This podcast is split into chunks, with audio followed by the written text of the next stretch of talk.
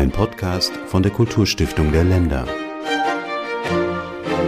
Die Kulturstiftung der Länder per Pressemitteilung eine weitere Erwerbungs-, Ausstellungs- oder Restaurierungsförderung bekannt gibt, dann werden in einem solchen Text fast immer Mitförderer aufgeführt. Häufig sind das Ministerien oder Freundeskreise von geförderten Einrichtungen, fast immer aber auch Stiftungen, deren Aufgabe es ist, Kunst und Kultur zu fördern. Wir stellen regelmäßig solche Mitförderer vor in unserem Stiftungsmagazin As Pro Toto, das man übrigens auf unserer Webseite kostenlos abonnieren kann und in einem Podcast. Und heute geht es um die Kunststiftung NRW in Düsseldorf, von wo aus telefonisch mit mir deren Generalsekretärin Frau Dr. Andrea Firmenich verbunden ist. Guten Tag, Frau Dr. Firmenich. Ja, guten Tag äh, nach Berlin. Schön, dass wir miteinander sprechen dürfen. Frau Firmenich, Sie sind promovierte Kunsthistorikerin, seit Jahrzehnten im Museumswesen tätig, Dazu gehören Stationen Brücke Museum Berlin, Kunsthalle Emden, Bundeskunsthalle Bonn, Direktorin des Sinclair Hauses in Bad Homburg. Sie haben im Auftrag einer privaten Geldgeberin zwei Kulturstiftungen gegründet, in Bad Homburg die Altana Kulturstiftung und die Stiftung Nantesbuch bei München, die heutige Stiftung für Kunst und Natur. Durchaus einige Stationen, was waren denn die spannendsten in Ihrer bisherigen Tätigkeit? Das ist immer eine Fangfrage. Ich kann nur sagen, eigentlich waren alle ähm, Stationen in dem jeweiligen ähm, zarten oder auch fortgeschrittenen Alter ähm, die wichtigste, weil ich jedes Mal sehr viel Freiheit hatte, sehr viel lernen konnte und ähm, die Erfahrung aus der einen Station in die nächste übertragen konnte, so wie ich das äh, von der letzten Station auch jetzt nach hier nach, äh, in die Kunststiftung NRW übertragen kann. Aber sicher ist ähm, die, die Aufgabe, zwei Stiftungen nacheinander zu gründen, äh, schon eine gigantische, zumal das äh, beides operative Stiftungen waren. Und jetzt sind Sie in einer nicht operativen Stiftung. Seit Ende 2019 sind Sie Generalsekretärin der Kunststiftung NRW. Was ist denn die Kunstförderung des Landes NRW? Kann man sagen, das ist so die Kunststiftung der Landesregierung? Es ist nicht die Kunststiftung der Landesregierung, es ist eher die Kunststiftung des Landes. Ähm, wir sind neben dem Land, also in dem Falle dem Ministerium für Kultur und Wissenschaften im Moment, sind wir sicher ähm, eine der wichtigsten äh, Förderungen oder Fördermöglichkeiten, derer es noch weitere gibt, zum Beispiel der Kunstfonds in Bonn oder auch viele private Stiftungen, die gerade hier vor allen Dingen im Ruhrgebiet sehr, sehr wichtig sind. Aber das Land NRW und wir, unabhängig voneinander, aber in bester Nachbarschaft und in bester Absprache miteinander, sind sicher die, ja, die wichtigsten. Und Sie arbeiten in dem größten Bundesland. Wie viele Anträge bearbeiten Sie denn pro Jahr? Also wir arbeiten in dem größten Bundesland, nicht nur flächendeckend das größte, sondern vor allen Dingen, was die ähm, Kultureinrichtungen äh, einerseits und auch die rein quantitativ schon mal die Anzahl der Künstlerinnen und Künstler anbelangt. Und insofern erreichen uns ungefähr 800 Anträge im Jahr, weil wir ohnehin rein auf Antragstellung fördern. Und davon werden ungefähr knapp die Hälfte äh, positiv beschieden. Ich habe mal überschlagen, wie oft Sie schon in unseren Pressemitteilungen als Mitförderin aufgetaucht sind. Das dürfte in mehr als zehn Jahren knapp 30 Mal gewesen sein, darunter die Erwerbung des umfangreichen Nachlasses des Bildhauers Wilhelm Lehmbruck durch die Stiftung Wilhelm Lehmbruck in Duisburg, das war 2009. Dazu gehört auch der Ankauf der Originalhandschrift der Diabelli-Variationen von Ludwig van Beethoven für das Beethovenhaus, auch 2009, so weit reicht das zurück. Die größte private Bibelsammlung Deutschlands, die Sammlung Remi, die die Westfälische Wilhelms-Universität in Münster 2010 erworben hat. Dazu gehört auch ein Schlüsselwerk von Karl Blechen, einem der wichtigsten deutschen Landschaftsmaler des frühen 19. Jahrhunderts, neben Caspar David Friedrich, das Gemälde Romantische Landschaft mit Ruine von 1825, das nach der Restitution an die Erben des ehemaligen Eigentümers im LWL Landesmuseum für Kunst und Kulturgeschichte in Münster verbleiben konnte. Das war auch im Jahr 2010 oder das 1000 Jahre alte Lisborner Evangeliar. Das war 2017. Das waren jetzt alles Erwerbungsförderungen. Dazu kommen einige Ausstellungsprojekte, die wir gemeinsam gefördert haben und das auch gerade aktuell tun. Aber sie fördern ja eine doch größere Bandbreite in verschiedenen Kultursparten. Ja, also wir fördern in vier unterschiedlichen Sparten. Das äh, wäre einerseits die Literatur, dann alles, was mit Musik und Musiktheater zu tun hat, dann Performing Arts, also sprich Tanz und Theater und schließlich alles, was wir heute unter dem Siegel äh, visuelle Kunst verstehen. Das Einzige, was wir nicht fördern, wir sind keine in dem Sinne Filmstiftung. Dafür gibt es eine extra Filmstiftung hier im Bundesland, die Filmstiftung NRW. Dann lassen Sie uns doch einmal durch diese vier Sparten durchgehen. Sie fördern im Bereich Performing Arts ähm, das Ballet of Difference in einer Zusammenarbeit mit dem Choreografen Richard Siegel, die in wenigen Tagen uraufgeführt wird, also ganz aktuell. Ja, also das ist ein wunderbares Beispiel, weil dieses noch gar nicht so alte Ensemble, das ist jetzt äh, sechs Jahre alt, sowohl in äh, NRW, nämlich in dem Falle in Köln, als auch in München beheimatet ist. Und Richard Siegel ist ein wunderbarer Choreograf aus den Vereinigten Staaten und der eben mit einer ganz anderen Körpersprache ähm, unterwegs ist mit seinem Tanzensemble und äh, immer wieder neue Choreografien entdeckt und, und die in die Tat umsetzt, so eben jetzt in ein paar Tagen die Uraufführung zu Made to Walking oder Made All Walking ähm, im Schauspielhaus in Köln. Und die Uraufführung ist tatsächlich übermorgen. Und ich sage jetzt mal dazu 2021 für jemanden, der diesen Podcast möglicherweise im Jahr 2041 hört, nicht, dass er denkt, das sei noch aktuell. Zweites Thema Musik. Ich habe gerade gelernt von Ihnen, dass die Oper Rheingold, hätte man sie zu Lebzeiten von Richard Wagner gehört, in etwa eine halbe Stunde schneller zu Ende gewesen wäre, als das heutzutage gemeinhin der Fall ist. Das sind immerhin 20 Prozent, wenn man von etwa zweieinhalb Stunden Spieldauer ausgeht. Und das ist das Ergebnis eines Forschungsprojektes im Bereich Musik, das Sie zurzeit fördern. Ja, also wir fördern das vor allen Dingen schon lange, nämlich seit äh, fünf Jahren.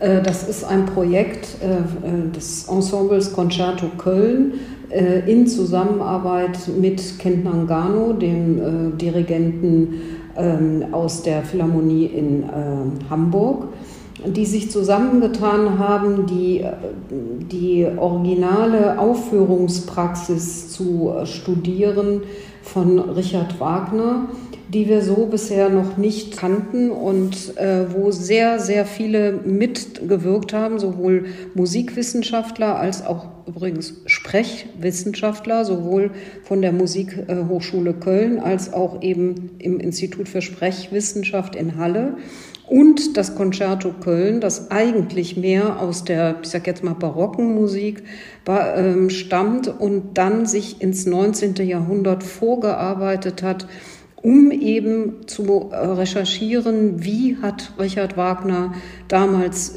wirklich äh, den Ring der Nibelungen gemeint, wie hat er das Verhältnis zwischen Bühnenbild, Orchester und Sängern und Sprache vor allen Dingen verstanden.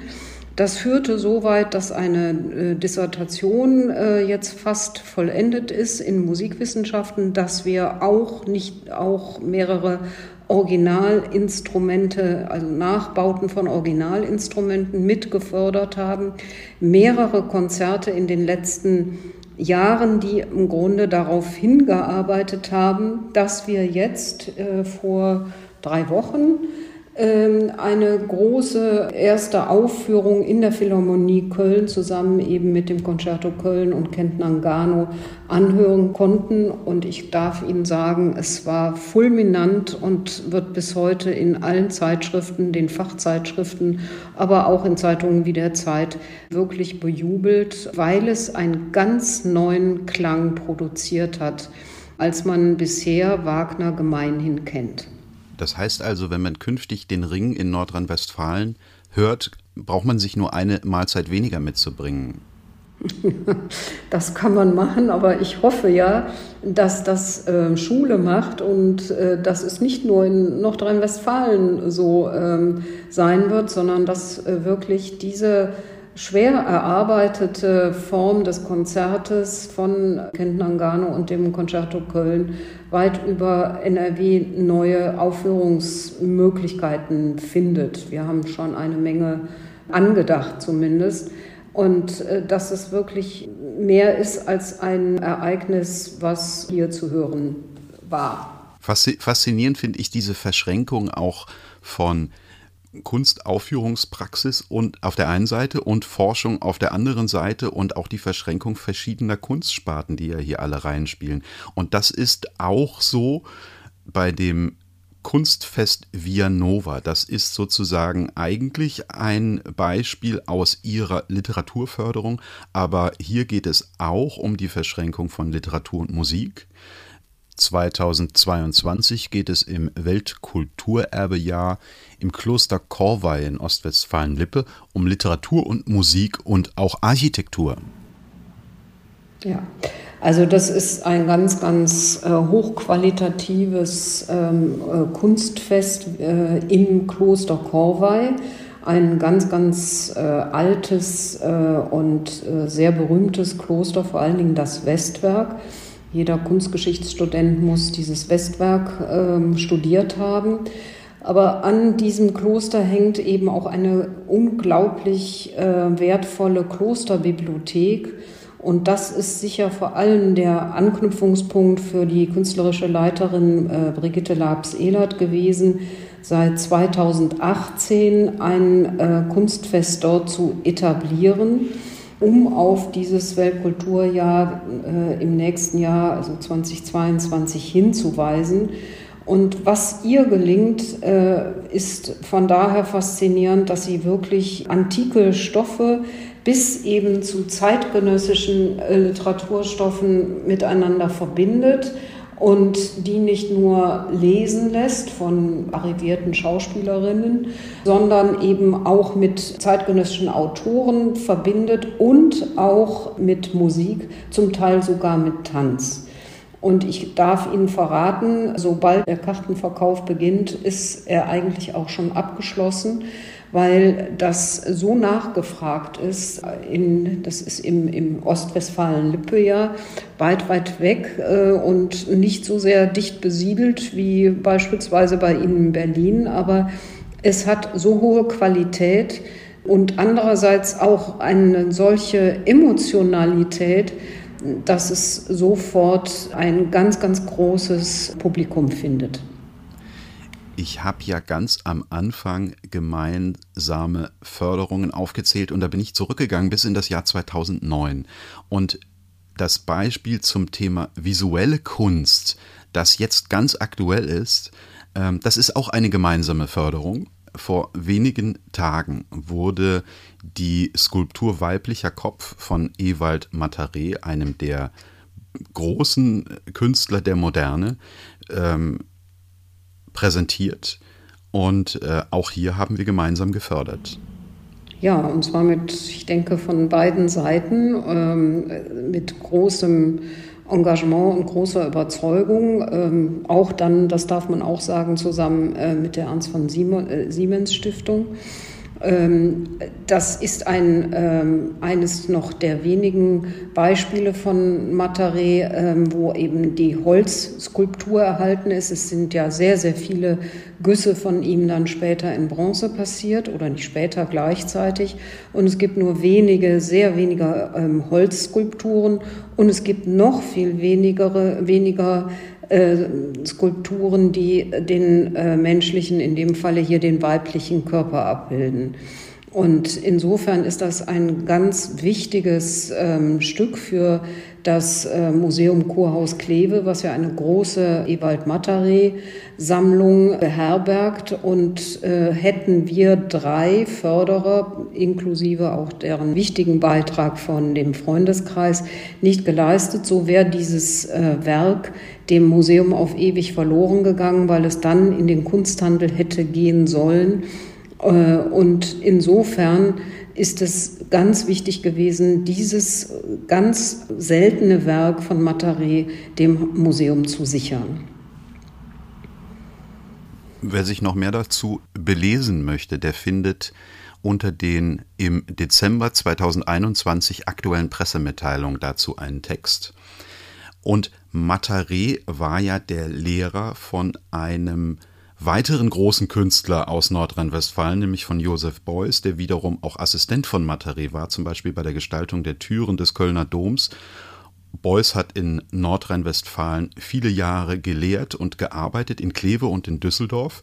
Jetzt war ja gerade im abgelaufenen Jahr Beuys Jubiläum, nämlich sein 100. Geburtstag mit vielen Kulturangeboten und Ausstellungen bundesweit. Ich kann mir sehr gut vorstellen, dass sich das in ihrer Stiftungstätigkeit durchaus niedergeschlagen hat.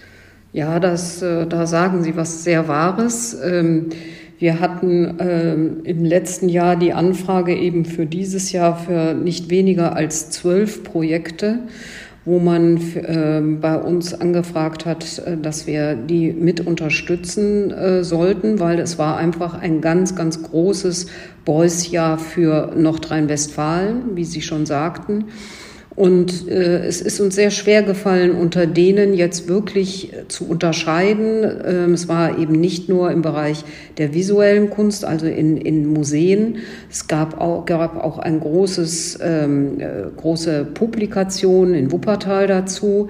Ähm, und es gab mehrere äh, musikalische und tänzerische Beiträge. Und wir haben uns dann schließlich nach langer Entscheidungsphase zu sechs Arbeiten entschlossen, die wir sehr großzügig gefördert haben, eben nicht nur alleine im Bereich der visuellen Kunst. Jetzt haben wir vier Beispiele der Förderung genannt für diese Kunstsparten, die Sie fördern, aber Sie fördern ja auch noch anderes darüber hinaus. Stipendien, Stiftungsprofessuren. Wer kann sich da bewerben und was wird da ausgezeichnet und womit? Also äh, bewerben können sich Künstlerinnen und Künstler und Institutionen, die entweder in NRW beheimatet sind oder einen deutlichen Bezug zu NRW haben, bis hin auch zu, ich sage jetzt mal, Wanderausstellungen, wo eben eine Station hier sichtbar in Nordrhein-Westfalen stattfindet, genauso Ensembles, die nicht nur bei uns, sondern auch anderswo äh, außerhalb NRWs performen. Und alle diese Dinge gehen in der Regel auf Anträge, auch die vielen äh, Stipendien.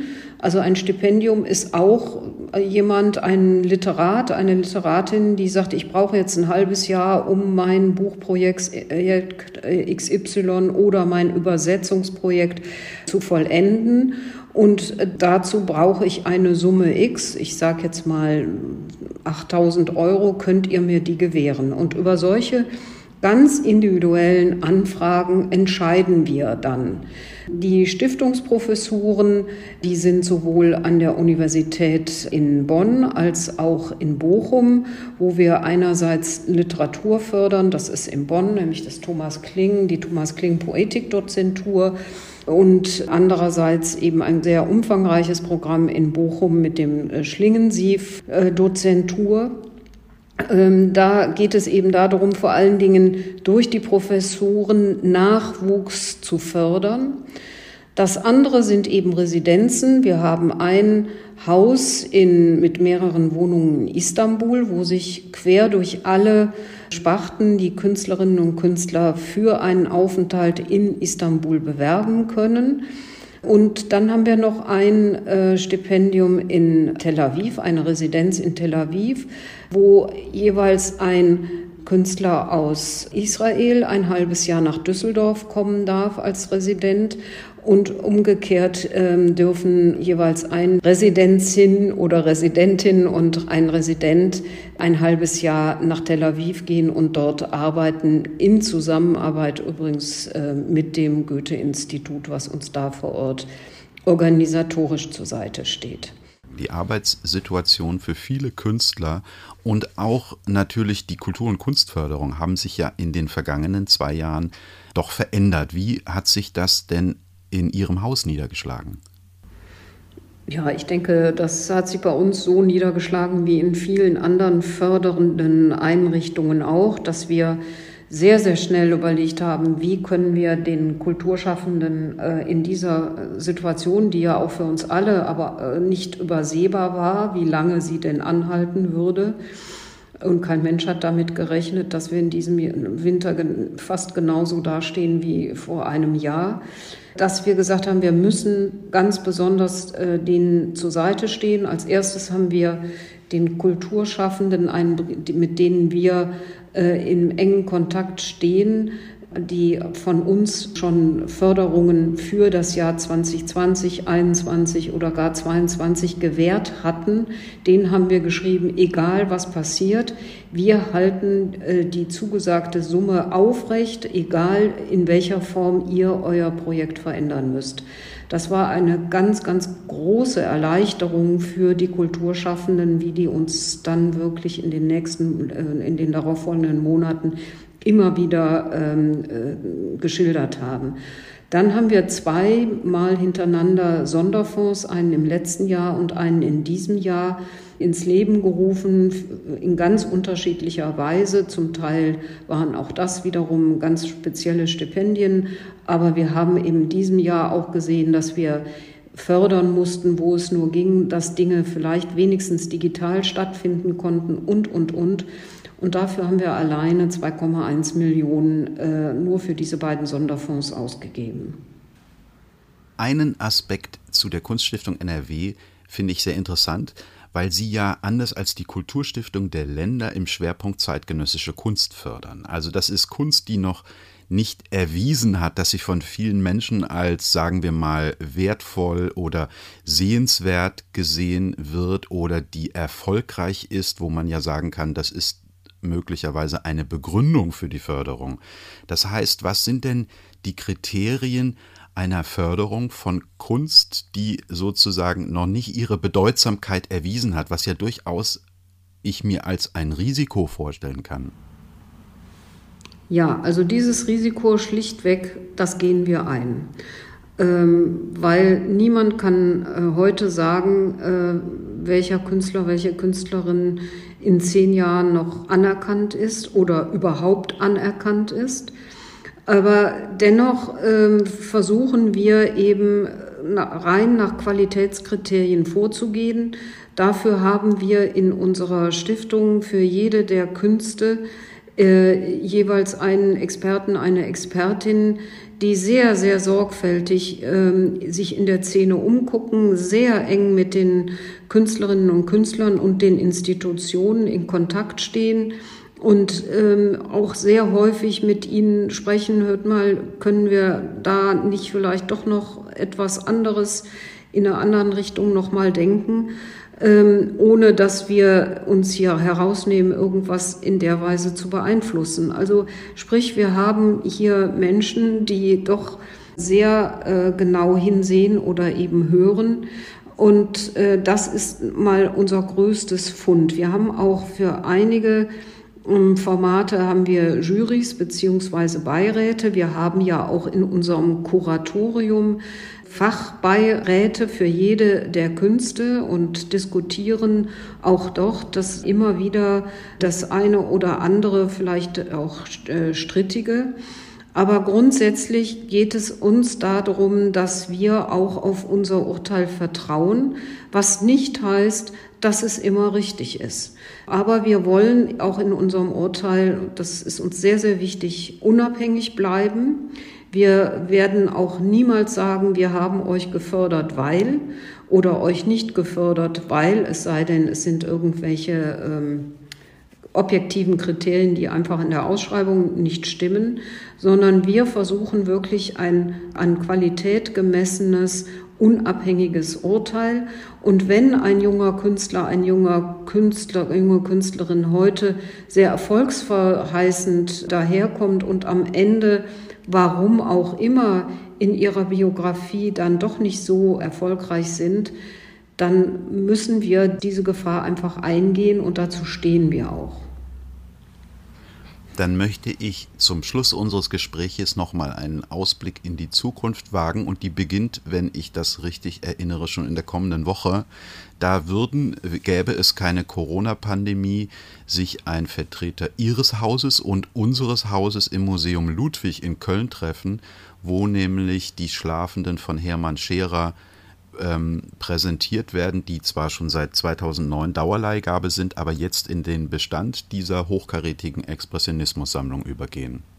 Ja, also da ähm, freue ich mich sehr, dass uns das gemeinsam gelingt oder gelungen ist bereits. Dieses, äh, dieses wunderbare expressionistische, erneut übrigens Holz, diese Holzskulptur, ähm, dem Museum endgültig ähm, äh, zu überlassen weil auch das ein sehr, sehr seltenes Objekt ist, was äh, vor allen Dingen in Sammlungen äh, von NRW gibt es so gut wie gar keine Scherer, Skulpturen so wie es überhaupt vom Express, im Expressionismus gar nicht mehr so viele Holzskulpturen gibt. Und insofern ist es sehr, sehr gut, dass es in die ja sehr außergewöhnliche äh, Expressionismus-Sammlung des Museum Ludwigs eingehen kann und dass wir zusammen äh, die ehemalige Sammlung äh, Haubricht damit äh, um einen ganz wichtigen Ankauf äh, bereichern können. Ich darf Ihnen als Kölnerin äh, verraten, dass dieses schlafende ähm, Paar ja schon sehr, sehr lange dort ausgestellt ist und wirklich ein ganz zentraler Ort im äh, Museum ist, wo die Besucher, Besucherinnen äh, sich äh, immer wieder drumherum schauen, weil das ist eben nicht eine kleine Skulptur, sondern etwas unterlebensgroßes liegendes Paar. Und das hat einfach eine unglaubliche haptische und emotionale und eben expressive Ausstrahlung. Und insofern ist es schon eines der Lieblingsstücke des Publikums. Aber es ist eben darüber hinaus auch für die Forschung sehr, sehr wichtig, in, in jeder Weise, nicht nur für die Expressionismusforschung, sondern eben alles, was jetzt da auch ähm, dranhängt. Ich nenne nur mal das Stichwort Primitivismus, der eben jetzt völlig neu interpretiert wird in der, in der äh, Forschung. All dies kann jetzt anhand dieses einen Kunstwerks passieren. Eine faszinierende Förderung unter fast 30 in den vergangenen, ich weiß gar nicht wie viele Jahre es sind, 12, 13, 14. Wer die Geschichte unserer Kooperation verfolgen will oder aber auch Informationen über die Kulturstiftung der Länder finden will, der muss sich begeben auf unsere Webseite. Der findet uns auf Facebook, Instagram, Twitter und YouTube und kann unsere Podcasts auch herunterladen auf iTunes und Spotify. Und Ihnen, Frau Firmenich, danke ich ganz herzlich für dieses Gespräch. Ich danke ebenfalls und weise dann gleich auch auf unsere Website hin. Auch da kann man sich über uns ähm, erkundigen, was wir so hier in NRW lostreten. Das kann ich nur unterstützen. Vielen Dank. Ja, danke schön.